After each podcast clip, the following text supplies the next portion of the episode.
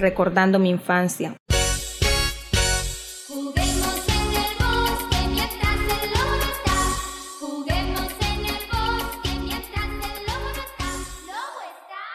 Buenas tardes. Cuentan los abuelos que los juegos tradicionales eran más divertidos por la inocencia que existía en la época, porque no había tanta tecnología. Los juegos tradicionales por décadas han divertido a nuestros abuelos, a nuestros padres y a muchas generaciones. Hoy se están quedando en el olvido por causa de las generaciones tecnológicas. Los juegos autóctonos tradicionales que se realizan sin ayuda de juguetes tecnológicos complejos, sino con el propio cuerpo o recursos fácilmente disponibles en la naturaleza. Arenas, piedrecitas, hojas, flores, ramas, etc. O entre objetos caseros, cuerda, papeles, tablas, tela, botones.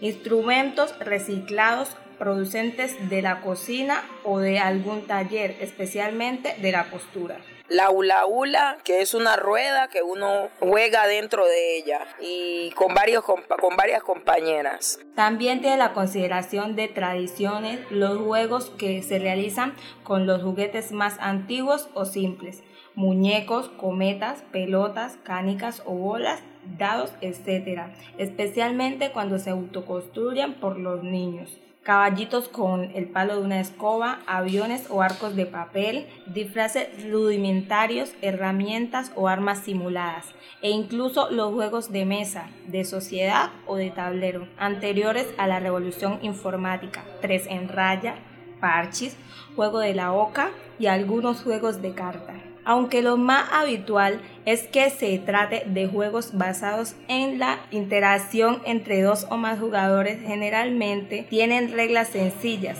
las relaciones sociales establecidas por los niños en los juegos, especialmente cuando se realizan en la calle y sin control directo de los adultos. El lazo es una pita o una cuerda, como un cable, como uno le llama, y también se juega entre varias personas, hombre o mujer. Juego de la calle reproducen una verdadera cultura propia que se denomina cultura infantil callejera, donde la totalidad de la vida de los niños se desarrolla autóctonamente y de forma ajena al cuidado de los adultos. Se habla de niños de la calle.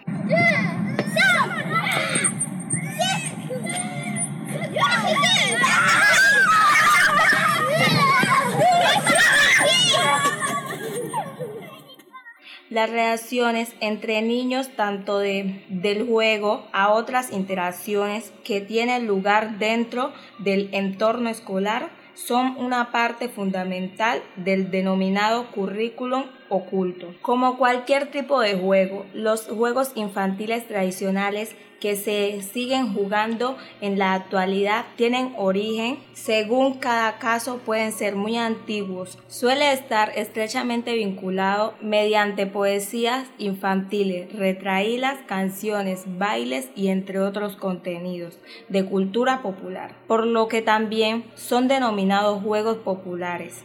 El ratón de espina, que ese consiste en varios compañeros y se cogen dos de, dos de, la, dos de las manos y van cantando mientras los otros van pasando y el que se quede en el medio de los dos, ese se queda allí. También se utiliza el término folclore infantil o el de etnología lúdica no solamente han pasado de padres a hijos, sino que en su conservación y divulgación han tenido que ver mucho las entidades y en e instituciones que se han preocupado de que no se pierdan con el paso del tiempo. Algunos de estos juegos tradicionales con el tiempo se han convertido en deportes. El escondite, que también consiste en que entre varios compañeros uno coge un tarro, lo tira y, es, y un compañero lo va a buscar mientras los otros se esconden. Luego llega uno y coge el tarro y lo tira otra vez para que el compañero vuelva y lo consiga.